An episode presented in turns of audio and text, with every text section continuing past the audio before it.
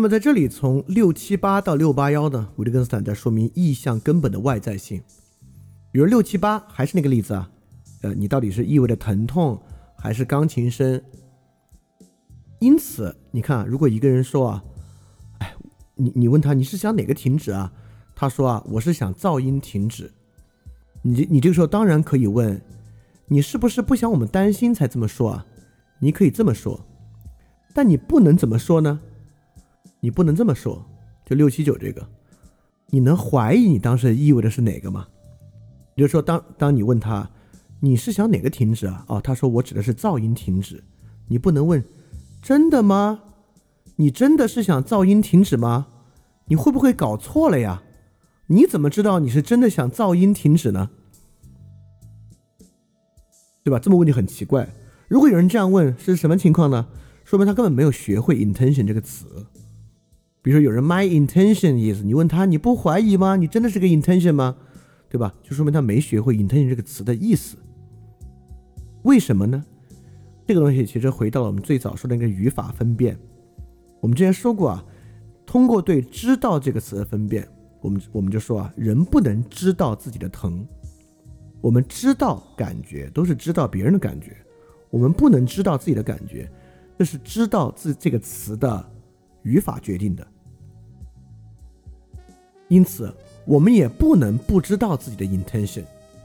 就 intention，你当你只知道自己的 intention，你绝对知道自己的 intention，你不可能不知道自己的 intention。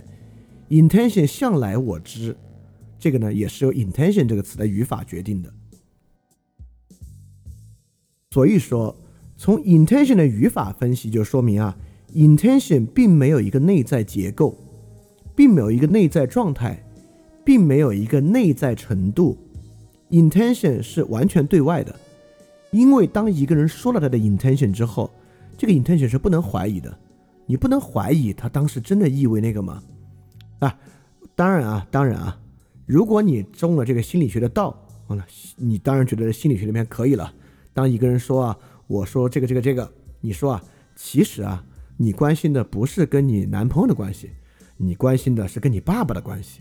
你以为啊，你意向是意向你的男朋友，实际上呢，你是意向你的父亲啊。这种话只有中了心理学的哲学病的人才说得出口啊。就一般的人会觉得，就是你根本不知道 intention 是啥意思。这就像六百八十节，我就敢说啊，如果你告诉我你刚才骂人的时候意味着是 n，那么你那个时候是不是看着他的画像，是不是想象着他，是不是说出他的名字，这些都对我无所谓，我根本不需要通过你的内在的任何痕迹来判断你骂的是不是 n。如果你说你骂的是 n，那当然你就骂的是 n 了。就除非是外在的原因，就是你是不是不想我们担心才这么说啊？如果不是这些外在的其他 intention 的原因，我们一般在自然语言之中啊，我们绝对不怀疑一个人的 intention。就比如说这个时候他说骂人，我们说你骂的是谁啊？他说骂的是 n，我们说啊，你其实骂的不是 n，你骂的呀是你自己。对这句话呢，在心理学里非常多啊，但是这确实是一种哲学病式的话语，这个就说明你可能不知道。什么叫做我骂的是 N 句话的意思啊？在六百八，就是刚才这个部分呢，就六七八到六八幺啊，其实在说意象根本的外在性。言下之意呢，就是在说啊，意象并没有内在结构。意象这个词的根本语法啊，就是建立在人肯定知道他自己的意向的，这个东西是不用怀疑的。因此，意象就是他说出来做交往使用的，而并不具备一个内在可怀疑的结构或证据。他说出来就已经构成了意向的充分证据。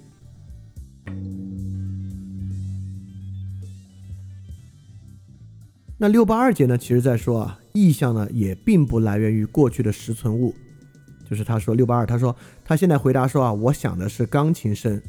这个时候呢，是他以前脑子里就想到了钢琴声，还是说这句话才联系上的呢？对吧？这个东西其实跟我们刚才讲的一个问题高度相关，就是说。我当时想的是，很像我当时能够想，对这个这个问题我就不不赘述了，因为这个就很像刚才你要说什么来着？这不是去想刚才那句话，而是接续刚才的情境，继续那个游戏。而这个时候你刚才想的是啥？我想的是，并不是去回忆刚才自己想的是什么，而是继续这样的一个语言游戏，或者是一个全新的语言游戏。所以意象呢，并不是一种来自过去的实存物啊，这个是对于意向性非常重要的一个反驳啊。因此呢，意象呢就不是内在的，在这个情况之下，意象是在语言游戏之中推断出的一个外在物。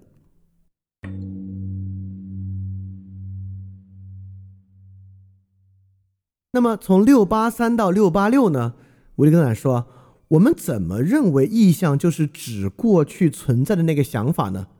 维特根斯坦继续向我们说明，其实还是因为你用单一的例子来饲养自己。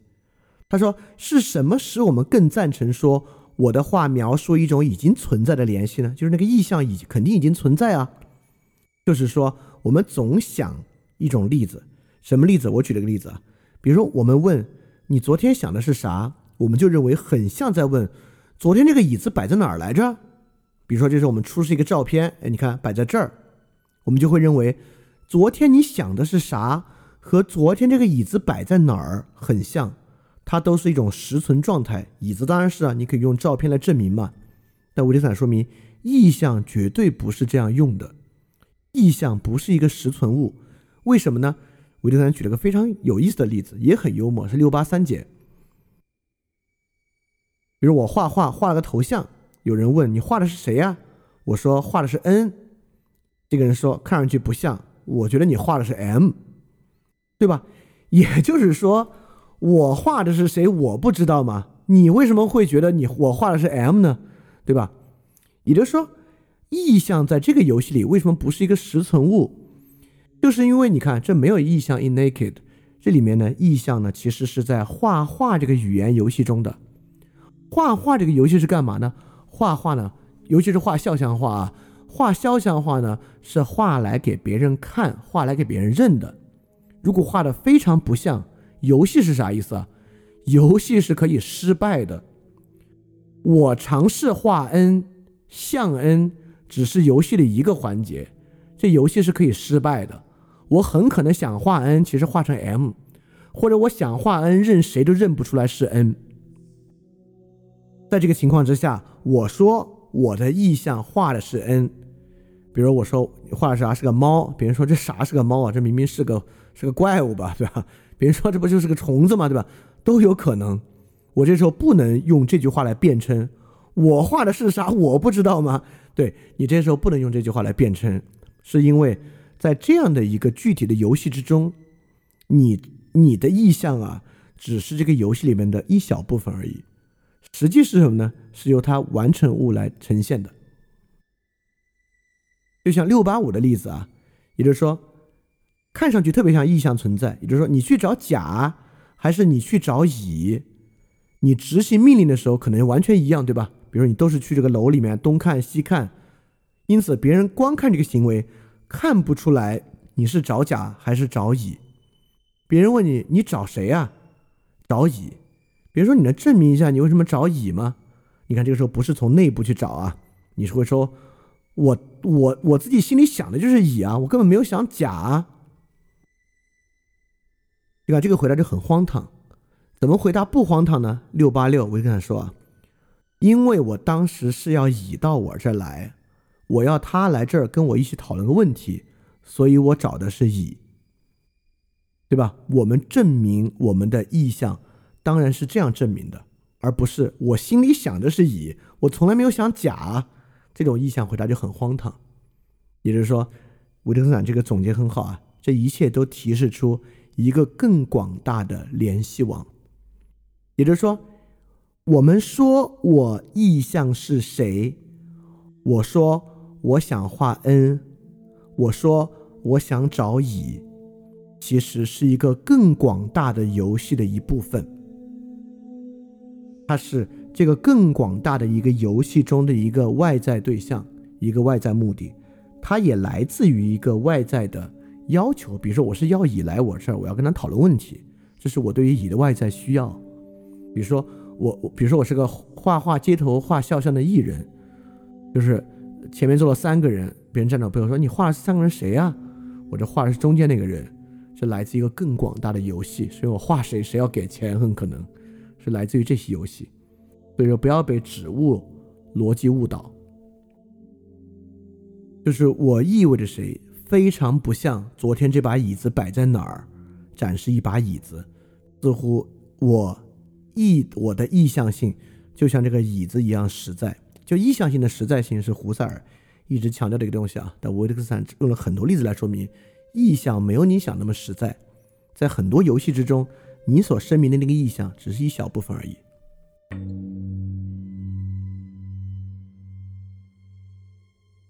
在六八七六八八，维利斯坦还说明了意向报道本身在一个更广大游戏中更多的例子。就比如说，我就直接举我说的例子吧。就老师开完班会，把其中一个学生叫到办公室啊，说啊，刚才我批评那个事儿的时候，其实我就是在说你，对吧？老师这么说，是去汇报他的意向吗？不是啊，这是在一个着重加重嘛，对吧？这个东西呢，是引发你的愧疚，或者说明这件事的足够严重。一般只有在足够严重的时候呢，老师才这么说。比如说另外一种情况啊，六八八维特维特感就说，在有些情况之下，我们会说我说的时候是对你说的。比如说两个人谈恋爱，就会说我在台上唱歌啊，我其实呢是为你唱的。维特感就说这话是报道意向吗？不是啊，而且这话是有个很重要的前前置条件。如果我本就在对你说，我就不能这么说。也就是说，并不存在什么呢？不存在客观的意向。比如说啊，一个女孩给一个男孩说：“哎，你上去为我唱支歌吧。”这个男孩下来说：“啊，我在台上唱歌的时候，我是在对你唱的。”这女孩就觉得有病吧，对吧？我是刚才我让你上去为我唱这个歌的呀，你现在跟我说这个话，你啥意思？对吧？你会觉得没有问题啊，他在台上唱歌是为你唱，这是你要求的，但也是个客观事实啊。为什么这话不能理解很奇怪呢？就是因为意向报道根本就没有这样的客观性，也就是说，就有这个客观性在的时候啊，这话还就说不了了。就比如说你，你如果跟这女孩单独在一 KTV，就你们俩唱歌啊。你就眼睛看着他，对着他唱，你还就你这个时候还更就不能说我唱这首歌其实是为你唱的，对吧？即便他在一切的外线都显出客观就是这样，但这个时候呢，你这话还就说不了。对意象这个东西的客观性并不存在。就在这样的例子之中呢，非常明显，就当一个人已经跟你说上去我唱支歌。你就不能说我在台上唱歌，我是为你唱的，这个就好像你刚才没有听到他那句话一样啊，就很奇怪。所以说，意象本身并没有一种客观性。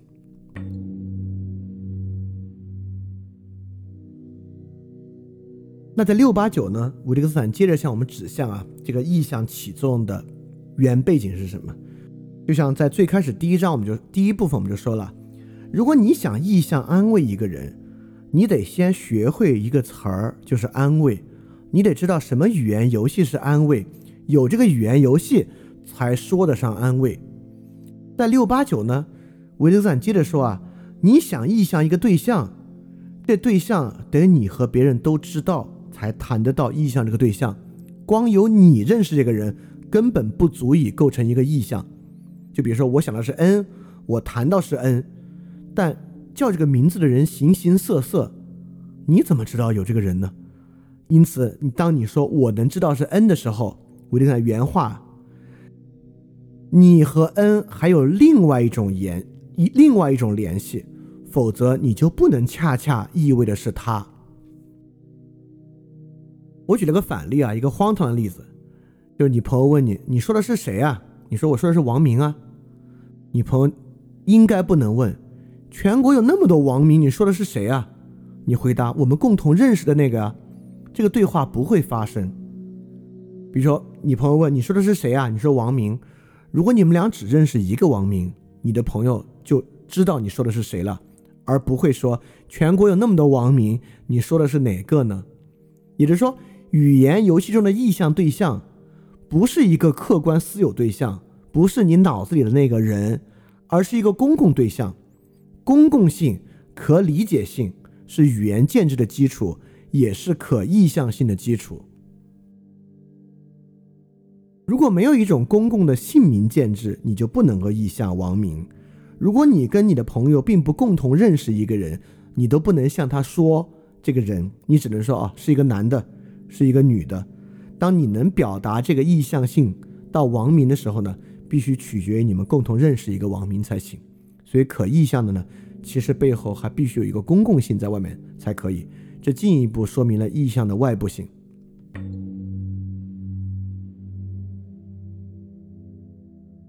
所以说，从六九零到六九三呢，我特就说明啊，意向的内在性其实是一种很强烈的混淆。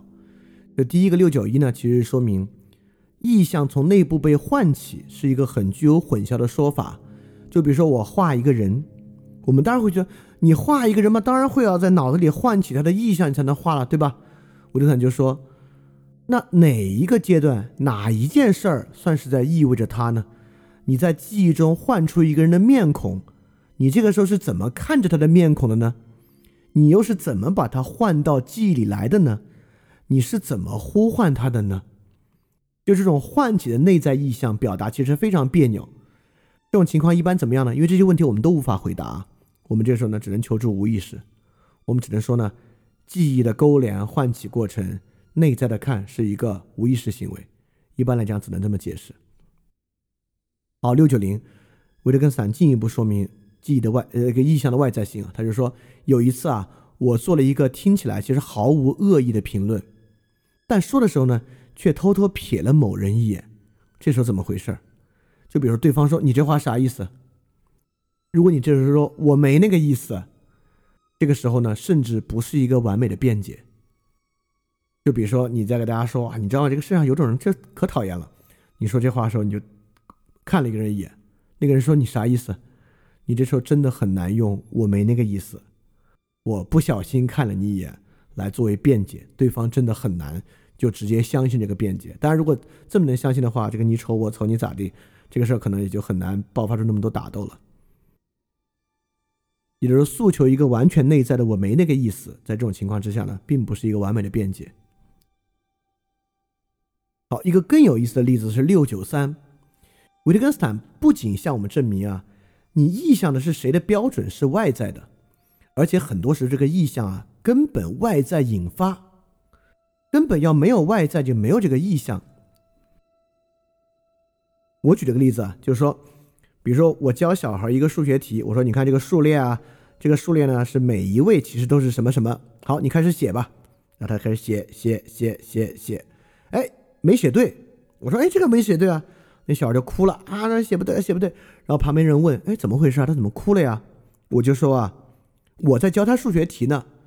本来我想他第五位应该写七，结果他写成九了。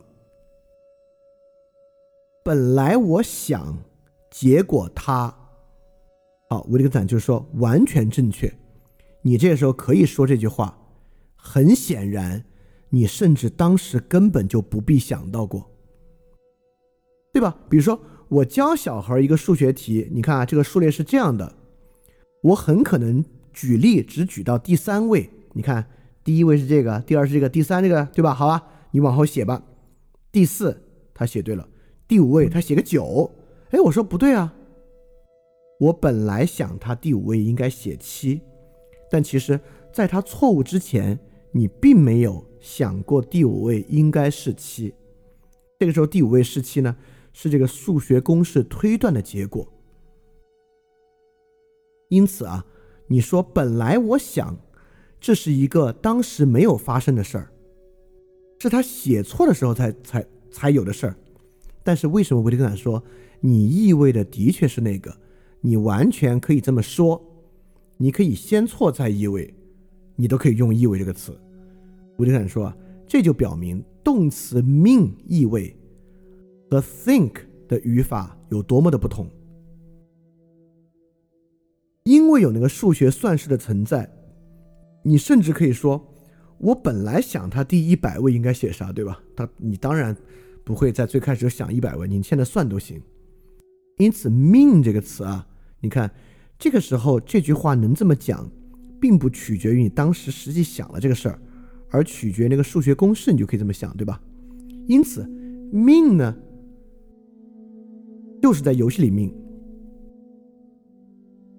而不是指人一个即时发生或者过去客观曾经发生的一个想法。就命这个词啊没有那种实在性，意味 intention 本身呢，其实也没有那种实在性，而是一个外部的东西。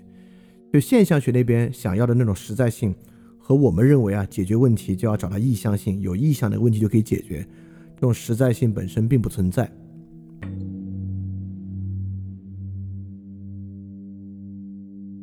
因此呢，才说啊，再没有把意味称为一种心灵活动更错乱颠倒的了。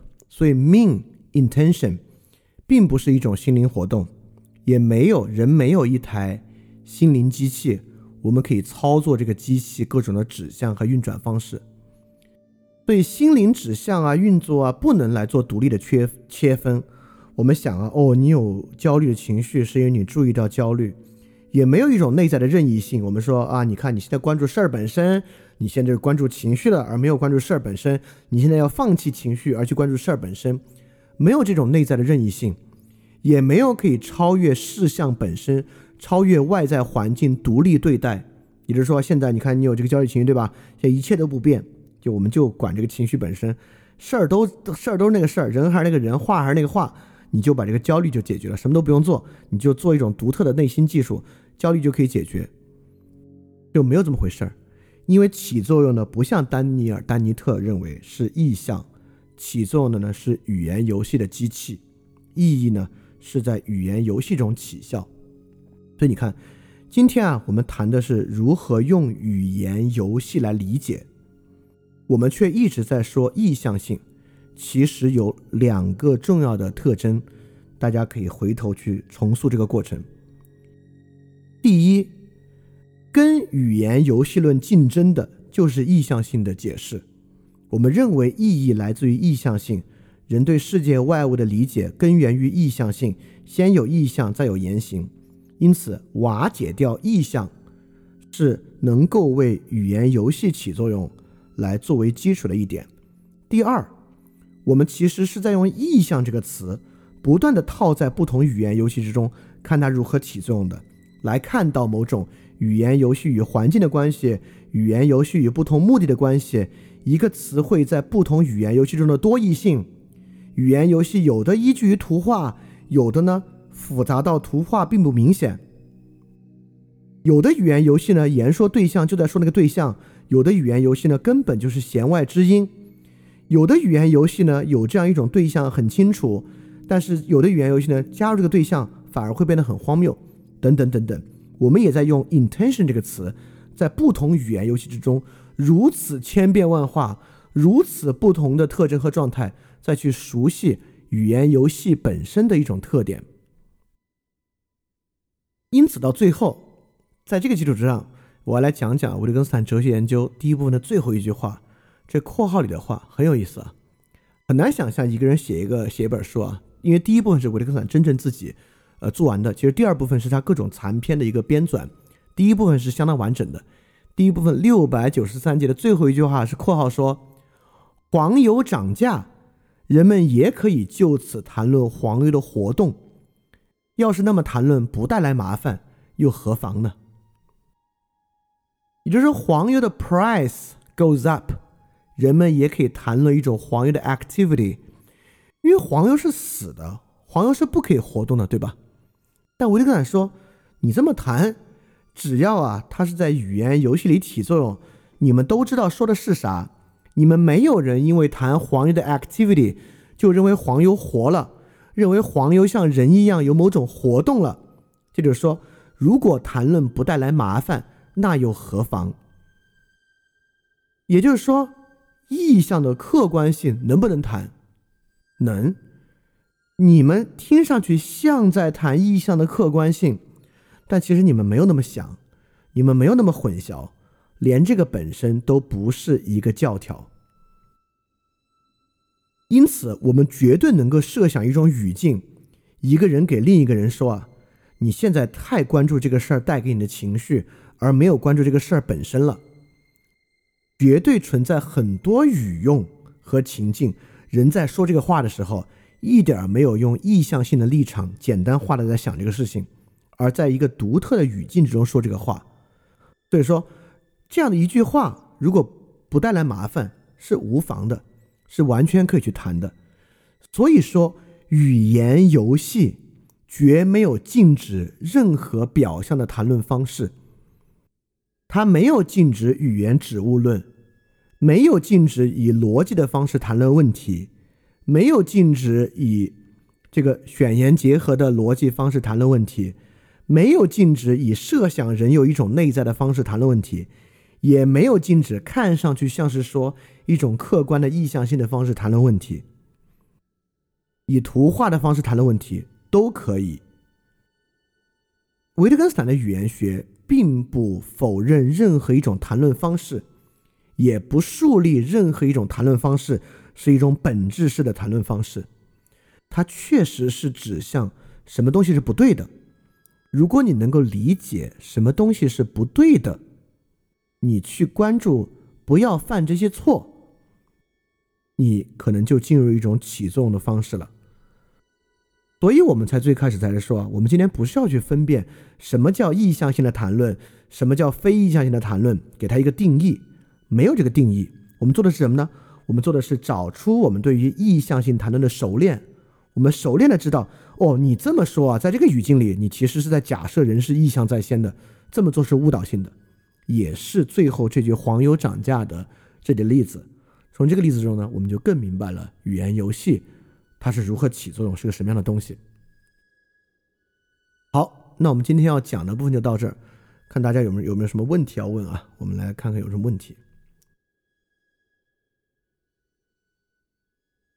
这个问题啊，这个问题呢认认为我彻底混淆了胡塞尔的意向性，也认为丹尼尔·丹尼特呢他的意向性不能够代表现象学的意向性。他认为胡塞尔的意向性呢是彻底否定心理主义的，所以说我认为胡塞尔的意向性是节目这个意思，而且维特根斯坦就是跟胡塞尔的意义不一样呢，是带有强烈误导性的。我我认为啊。胡塞尔呢，不是心理学意义上的心理主义，但可以说是为其做了奠基。其中一个非常重要的呢，就是胡塞尔对于布伦塔诺这个外知觉、内知觉的区分的进一步延续，以及其实内知觉意识作为根本的那点，就内知觉意识的意向性作为根本意向性的那点。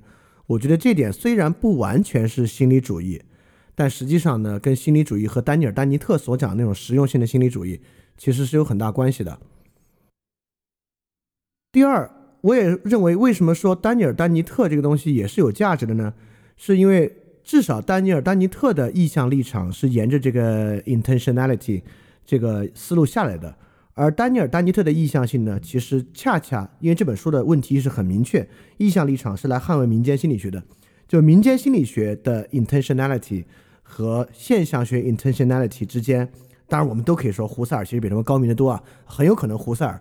确实比他们高明的多得多得多，但是在大家的日常理解意向性，尤其在刚才举的那些针对什么，就像心有一个指针一样，可以指这儿，可以指那儿，这个例子之上，不能说这个例子和胡塞尔所想的一个意向性真的是没有一点点关系。胡塞尔悬置的应该是，这心为什么可以指着？为什么为什么可以指这儿？这个意向性的根本来源是悬置的，但是有这样的指向，我不认为在胡塞尔那里，这个指向本身都是悬置的。甚至这个指向本身呢，就是胡塞尔本身要去讲的。为什么他强烈的要去讲意识的结构和意识是什么？就是以这个指向作为出发点的。所以我认为呢，这个事情之间其实是有点关系的。当然啊，胡塞尔所讲的东西呢，比这个东西要复杂的多。胡塞尔那个意向性啊，本身是有一个非常非常完整而巨大的结构在背后的。那么。我我我最开始也说啊，就是这一期维特根斯坦讲了这么多意向、意向、意向、意向，肯定就是针对 intentionality 的那样一个想法。他呢，维特根斯坦绝对是不认可以意向性作为基础来作为意识或者语言认识的基础这一点的。这个应该我觉得是没有问题的。好，这里有个问题啊，说可以说我们是栖息于语言之中吗？语言提供了多种视角，使我们丰富起来。这种丰富是使我们可以拥有更自由的行动，连接在一起。呃，这这当然这个自由和连接可以被破坏的。呃，从这个角度之上，可以说我们栖息于语言之中，因为海德格尔不有句话吗？语言是存在的家。什么什么叫语言是存在的家？呃，我我觉得可以从维特根斯坦角度来理解这个问题啊，因为在海德格尔那里存在，不是就是此在如何领会存在，此在就如何存在吗？也就是说，存在本身呢，就是一种对存在状态的领会。领会这个词儿文绉绉的理解吧。那么在维特根斯坦这里，我们怎么理解一个东西呢？我们理解东西是用语言建制来理解东西的。如果没有一个语言建制的，就没有那样的一种理解。所以可以从这个角度来理解什么叫做我们栖息于语言之中，或者说语言是存在的家这两方面的关系。当然，我也一直觉得，如果说这个胡塞尔和维特根斯坦像，我还是觉得维特维特根斯坦跟海德格尔像一点。而而海德格尔的这个意向性跟胡塞尔意向性其实有一个蛮大的区别，就是海德格尔没有把一种具有明确指向性的意向作为起点，而把什么 a n s 的这种东西作为起点啊。所以当然这个是对胡塞尔本身一种很大的反叛了。这个我们之后到存在与时间再去讲吧。好，这个问题啊，说如果两个人的沟通是不是默认这两个人的意向是不言自明的，类似双方都清楚各自谈什么，否则沟通好像会造成奇怪和阻塞？不是，这恰恰不是要去默认两个人有没有意向，就完全可以脱离两个人有明确意向的方式进入一个语言游戏，而有的语言游戏需要有明确的意向，有的语言游戏没有。当然，两个人可以沟通不畅，可以鸡同鸭讲，但是当他们沟通不畅、鸡同鸭讲的时候呢，我们也不能简单的说，因为他们的意向不一样，就像我们说什么立场不一样等等啊，好像目的不一样就谈不了事儿。那目的不一样，当然谈的当然是谈得了事儿的了。所以这个时候，如果问这个问题，如果再沟通，是不是默认意向不言自明？其实还是在想意向是起点。有时候我们就会说啊，两个人怎么能沟通呢？啊，需要起码两个人都是 open 的。两个人需要 open to discussion，这个就是，我就觉得这个就有点像一种，就是有点像语言上的一个造句的意思了啊。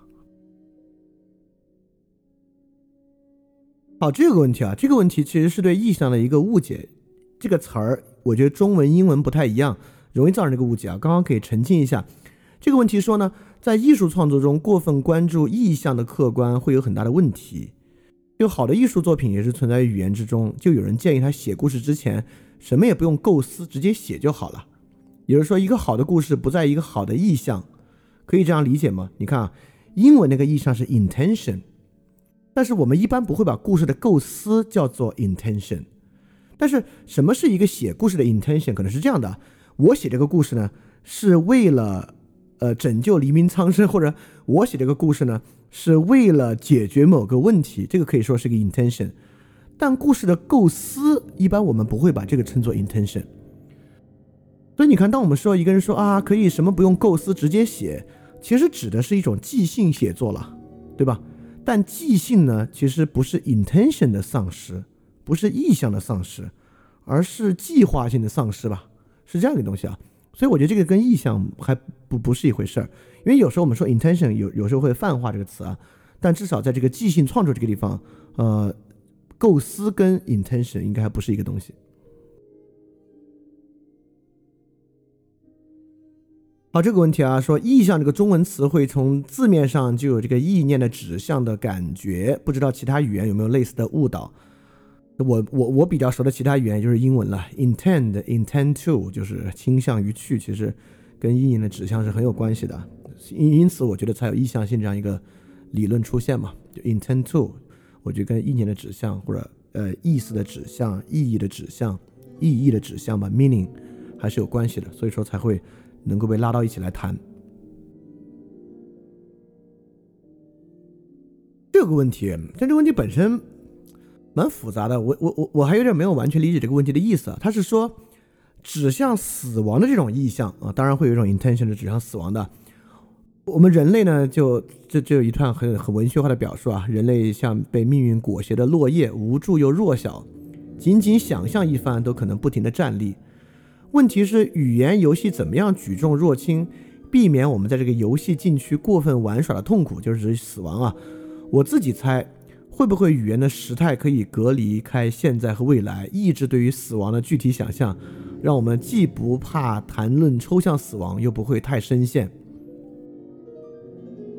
我就认为呢，这个问题本身啊，但我越读越咂摸出这个问题的味儿来了。这个问题呢，还是有点把意象当做客观意象看待，也就是，我们会认为 death 死亡这个东西呢，有一种非常具体的指向。海德格尔也会这么说，向死而生等等的。但是我们完全可以想象，呃，一个在这个殡仪馆工作的人员，一个医生，一个重病的人，一个青春期的孩子。在谈论死亡的时候呢，这个死亡对他们来讲完全是不同的。这不同的原因呢，就是因为他们面临的挑战和死亡对他们的目的是不同的。你想想，一个职业杀手该怎么去谈论死亡，对吧？所以说，认为死亡是一种确定的、具有本体论价值的对象，我觉得这本身就是一个，呃，将死亡这个词汇指物式的看作一种。呃，具有恒定意义、恒定定义价值东西看待，而没有把这个词放到不同的语用里面去谈。因此，死亡本身是不是一个游戏的禁区啊？当然，对于很多人不是了。就假设杀手、士兵，那上了战场杀敌人，那死亡不仅不是禁区，比如对于这个古希腊人啊，那还会歌颂杀死敌人等等的。所以说，呃，对啊，虽然人是有死的动物，这是一个很基本的。但是人虽是有死动物，但死亡在不同的语境之中，其实依然会给予不同的意思。那包括这个语言的时态是否可以隔离现在和未来啊？这听上去特别像，呃，那个降临那个电影啊。如果语言没有时态，是不是就可以预测未来呢？我觉得这个语言隔离过去和未来，也不是啊。我们就是因为语言才可以谈论过去和未来嘛。而语言是怎么样谈论过去和未来的？实际上这是上一期。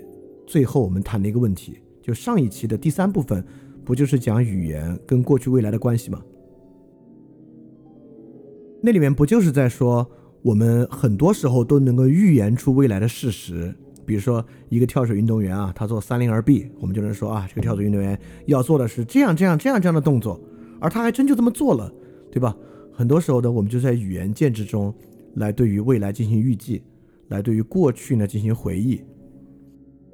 就像我们今天说的，回忆不是一个复现的机制。我们用语言复现过去呢，不是我们回忆抓住某种过去的客观实在，用语言把它描述出来，而是在一个语言建制之中呢。就像我们说，哎，刚才我们聊到哪儿了？这就是语言用用一个大词吧，穿越到过去的一种体验。而这个体验呢，一点不神秘，就是因为在一种语境，在一种语言游戏之中呢，是有一定的确定性的。所以，语言非但没有隔离开现在和未来，我还不如说，语言才真正的让我们能够到现在和未来。而真的在语言之中，或许未来的死亡才会变得那么确凿吧。我认为很多动物其实应该，如果不在某种特定的危机之中啊，可能对于死亡是没有恐惧的，因为只有人可能才会在坐在那儿没有任何危机的时候，都会恐惧死亡吧。所以说，就是对这个问题，这个问题问的当然也也也挺玄妙的啊，我也我也只能从几个不同的角度去评价一下它。好，刚才就胡塞尔发言的那个同学，他有个 follow up 的话，他说，胡塞尔的悬置啊，只是指意向性存在是现象，心啊、物啊、实体啊这些东西，就是意向性的来源是需要被悬置的。但是维特根斯坦这里啊，物这些东西是实存的或者默认的。当然，意向性就没有了。这后半句话，维特根斯坦这里物是实存的，我不确定啊，因为维特根斯坦认为指物其实也只是一种语言游戏。我就说前半句，他说胡塞尔悬置的是意向性，只是存在是现象，心物实体是需要被悬置的。而维特根斯坦对意向性的意思是说啊，我们把意向性当做一个既有现象本身，不是的，意向性本身不是一种存在的现象。维特根斯坦恰恰是在说。很可能压根儿就没有这个现象。我们谈意向，不代表我心里有这个意向，而是为了很多别的目的，或者表述一个程度，或者表述一个状态，或者表述一种区分等等等等的。也就是说，我们谈意象，我们很多时候提及意象、谈及意象，没有把它当做一个独立、区分、区隔出来的现象看待。维特斯坦恰恰是要说，我们要把意象还原到语言游戏之中。有的时候他在说意象，但他也不是在说那个时候发生的一个事儿，而是一种推断。有的时候他根本就没有在说意象，有的时候它是构成弦外之音的一个起源。因此，意象本身不是一个独立的现象，而是语言游戏里面一个组件。啊，维特根斯坦是这个意思。所以说，胡塞尔当然确实是，呃，选置了心啊、物啊、实体啊，他把意象当做一种初级现象，当做第一现象看待嘛。但维特根斯坦恰恰就在说，不把意象当第一现象看待。好，这里刚才问那个语言是存在的家的同学啊，说是的，这是认为语言让我们拥有更多自由和连接在一起的感觉。对。这个语言跟自由的关系，就是语言自由意志。我忘了是上一期还是上上期了。其实我们也说过，在这个情况之下呢，我们可以想象，自由其实是一种情境自由、语境自由，就是因为我们发明了好不好、行不行，其实自由就是建立在这个之上的。因为有这样的语言建制，人可以依据自己去回答好不好或者行不行。当然，也有一些其他情况之下，这好不好、行不行是虚伪的，明明就决定了。但就很虚伪的问你一下，但这也只是一种其他的语言游戏，就是装作好像你可以选择一样，但实际上你不行。但确实有很多其他语言游戏你是行的。那么尤其很多时候人问你好不好，行不行，你还可以说，哎，这事儿未必就一定现在就要给个答案，对吧？很多时候也是如此。所以说，能想到越多的情境，本身呢就可能有越多的自由，这就是情境自由的意思啊。它不探讨一种本体论意义上的自由。而探讨在一种语言建构和语言游戏之中的自由性，啊，就是这样的一个意思啊，这是一种更实用的自由观。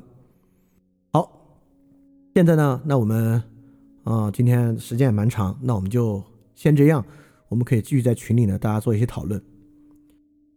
那么接下来的安排是这样的啊，就接下来呢，还有这个维特根斯坦哲学的第二部分，第二部分呢，我们就不以这个剧毒的方式了，因为第二部分比较散。那我也知道。第二部分要回答的最重要的问题是视角的问题，因为有不同的语言游戏，有不同的选择，人呢就可以以不同的视角来看待事物。而维特根斯坦呢，当然认为有不同的视角，有无限的视角，但是呢，这些视角有高低之分。怎么分高低呢？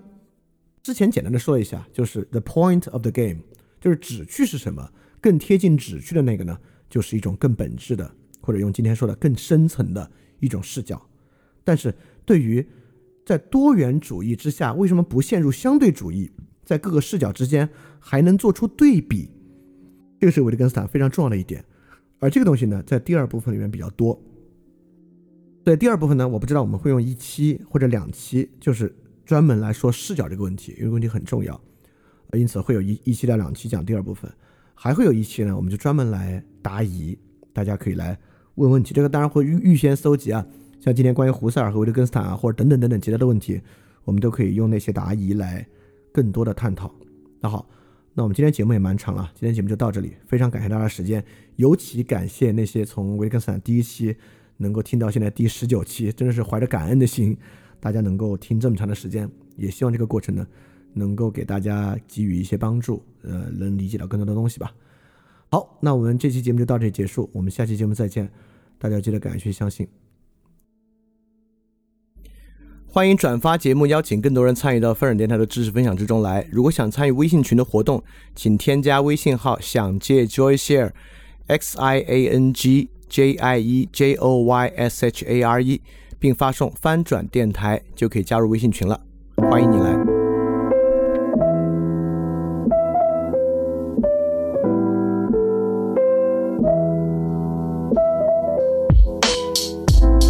哟，形势急转直下，过去答应过的话全都下架，如临大敌，拳头比划，听着齐声夸赞让人害怕。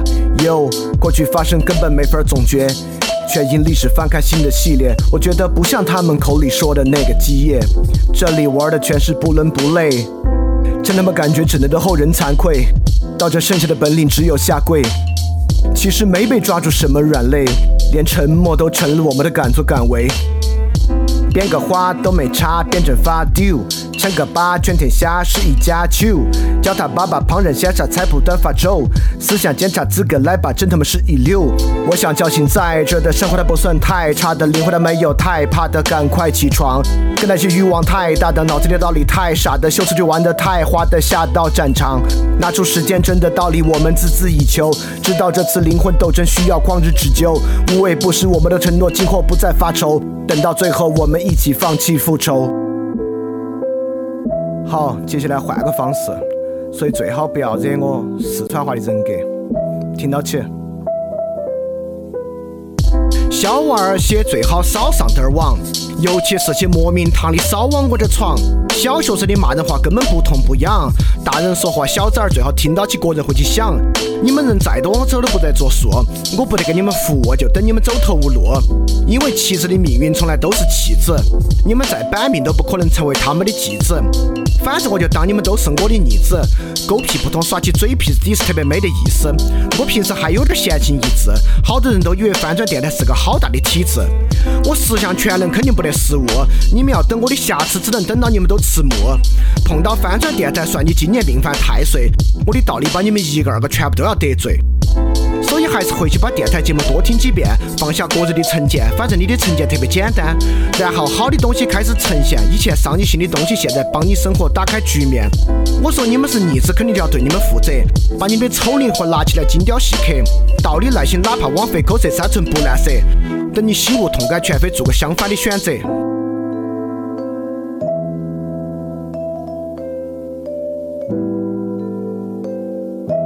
Check this。最烦你们成事不足败事有余，投机倒把拼凑垃圾到处搅局，胡扯电影讲鬼故事还有虚情假意，追求热点播放不到我的十分之一。有些文盲媒体最好不要评价我，我怕你惹火烧身，最后后果你也没法躲。反正我的世界深渊从来不在我，我不锤你，公益暗中帮我。你们要想票儿赚够我不得管，但你们还想搬弄是非事不过三。回去守好你的一亩三分地，重要的公共话题你们最好不要出来参与。